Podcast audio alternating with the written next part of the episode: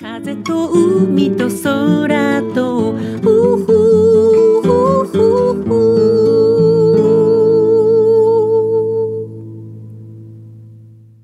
皆さんおはようございます。エポ風と海と空との時間がやってまいりました。メッセージのご紹介です。那覇市にお住まいの気まぐれバンビーノさん、Facebook の方にメッセージをくださいました。とっても打ち当たりする内容なのでご紹介しますね。いつも番組楽しみに聞かせていただいています。エポさんは海が好きなんですね。私もう何年も泳いでないなというか水着持ってないです。沖縄の人あるあるですね。さて、機会があったらと思い、この場を借りてお悩み相談聞いてください。実はですね、うちの会社に話がすごく長い人がいます。その人に捕まるといつまでもその場を離れられないので、なるべく関わらないようにしてるんですが、上司でもあるので無限にもできません。話題がめくるめく変わっていく上に、その話を聞いて何か会話をしようにも話が中断できない勢いです。トイレに行くタイミングや時間が迫っているのに次のアポイントがあることをなかなか言い出せなくてすごく辛い。その上司と別れた後はすごく疲れてしまい自分がイラッとします。なるべくこの方のそばを歩かないようにしてるんですが話を聞いてくれると思っているのか名指しでランチに呼ばれます。エポさんはこういう人に会ったことありますか？またそういう時はどうされてますか？こういう方に対してはどう対処したらよいのでしょうか？良きアドバイスをお願いしますとのことですね。私が思うに、このタイプの方はエネルギー不足の方に多くて、自分でなかなか発電ができない。だから誰かとつながることで自分をチャージしているように感じることがあります。人は無意識にそのことを分かってるから、疲れるのが嫌で、こういうタイプの人を避けるようになるのかも。私は仕事柄このタイプのクライアントの方ともお話をしますけどね、やっぱりこの人が帰られた後、すごく私は疲れます。そういう時はセッションの後、温泉に行くとか、美味しいものを食べるとか、綺麗なお花を買って帰ったりして自分をチャージしますよ。あなたがありのままの自分でいられる時間。この番組ではあなたの心に吹く気持ちのいい風のような F 分の1揺らぎと、そしてあなたが100%、あなた成分でいられるリラックスタイムをお届けいたします。今日の一曲目、エポで愛を。エポ、風と海と空と。この夏の時期、私たちは朝練と称して1時間ぐらい歩いてから海で泳ぐのを日課としています。海は9時からオープンなので、その1時間前だと朝8時。でも、もう8時でもかなり暑いですよね。帰って危ないので、ある日は家の周りで歩いて、海で泳ぐのは夕方にしようということになりました。できれば涼しくて気持ちがいい朝6時ぐらいからビーチの周りを歩きたい気分なんですけどね。そうすると海がオープンするまでに2時間もある。なんともこの時間差が埋められないのが切ないです。でも家の周りや公園を歩くのも面白くて、普段目にしない草花や果実の木、自分の住む街の音なんかも聞こえてきてとても楽しいです。変わった植物や花を見たときはついつい写真を撮ってしまいます。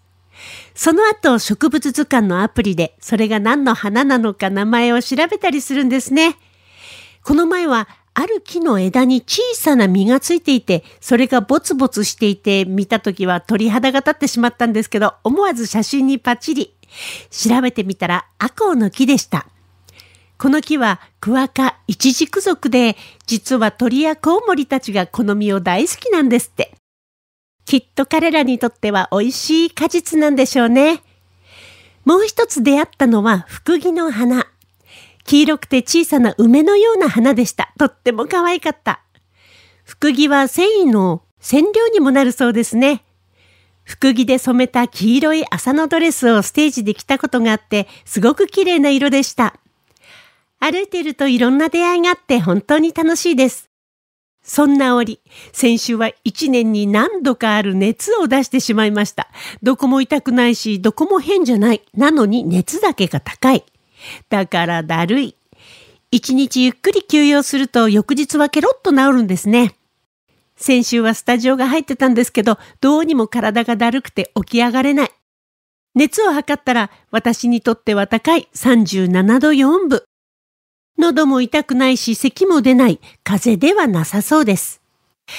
スタジオの方には申し訳なかったんですが、その日はキャンセルをしてゆっくりお休みすることにしました。翌朝はすっかり元気になっていたものの、前日ずっと横になっていたからでしょうかね。今度は腰が固まってしまって珍しく腰痛になってしまいました。整体に行ったらぎっくり腰手前ですって。ぎっくり腰もあまりやったことがないのですが、どう動いても痛い。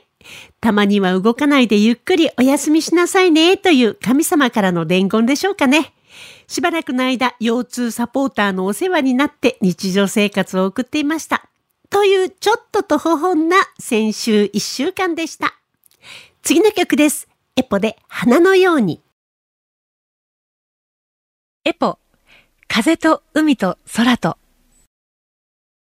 夏の間、水分補給でよく飲むのが冷たい日本茶です。マイ水筒に氷を入れて水で出した日本茶。水で出した日本茶は温かい日本茶よりも旨味を感じるから大好きです。水で出した日本茶にはカフェインがなくて私たちの免疫に関わるマクロファージを活性化させてくれるんだそうですよ。マクロファージを活性化させるということは、私たちの免疫もサポートしてくれるってことですね。